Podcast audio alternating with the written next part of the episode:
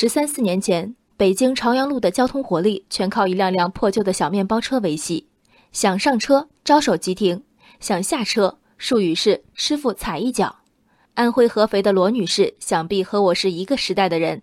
当她以“我老公还没到”为由，要求高铁列车原地等待，这高铁在她眼里，无非就是一辆大一号的面包车。今天流传于网络的这段视频，拍摄于合肥开往广州南的高铁列车上。罗女士带着孩子上车后，为让列车等待她晚到的丈夫，以身体堵在车门处，强行阻止关门。列车员反复劝说，并一度将她拖下高铁，但她用脚卡住车门。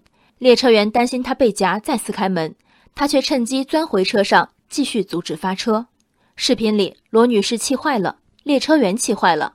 看了视频的网友也纷纷气坏，什么法律法规，什么扰乱公共秩序、破坏公共安全，在罗女士眼里都比不上老公上车来的重要。目前，罗女士已被交由铁路警方进一步处理，她所缺失的法律课，但愿这次能多少补上一点儿。但我更想知道的是，除了唐僧式的劝说，对罗女士们，列车员真的束手无策吗？流氓是流氓者的通行证。文明是文明者的墓志铭。列车员并非不懂法、不明理，恰恰是因为他太懂法明理，才有诸多忌惮。一旦他迅速解决罗女士惹的麻烦，列车正点的好消息属于全体乘客，粗暴执法的嫌疑却属于列车员一个人。他怕安全事故，怕晚点，但他更怕舆论风暴。从不惹事儿到不怕事儿，万水千山。火车不是马车，运行调度精确至分秒。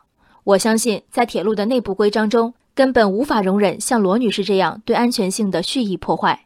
列车员挣扎中做出的决定，反映的是企业的考评指标：安全第一，还是与乘客相处融洽第一？对阻止列车开行的违法者，主要靠口头劝说；一旦遇上违禁品、管制刀具呢？甚至碰见恐怖分子呢？我并非鼓励铁路部门对所有乘客做有罪推定。但我反对建立在对方只是无知基础上的宽容和仁慈。法盲挡车，其危害性不会比法律系学生挡车少一分。时间分秒过去，后车全速驶来，这会儿的当务之急是挪开人体障碍物，还是春风化雨感化法盲的石头心？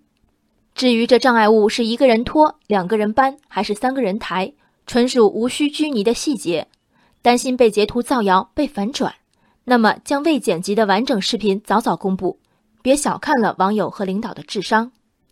今天另一段热门视频是辽宁铁岭一游乐场内，由于孩子间的冲突，三名壮硕男子抡起数把椅子殴打一对母子，被打女子称肋骨被打折，儿子被打昏迷。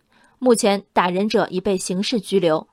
群殴妇孺，阻止列车开行，危害公共安全。当一种无耻遇到另一种无耻。